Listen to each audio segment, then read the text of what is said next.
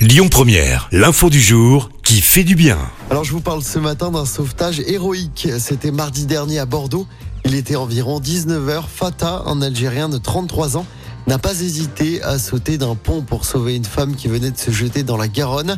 Une fois sortie de l'eau après avoir été ramenée sur le ponton par le trentenaire, la femme a été prise en charge par les pompiers.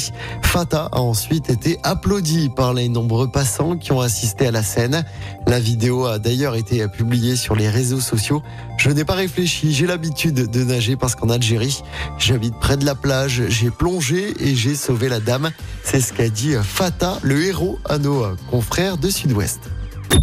Écoutez votre radio Lyon Première en direct sur l'application Lyon Première, lyonpremière.fr et bien sûr à Lyon sur 90.2 FM et en DAB+.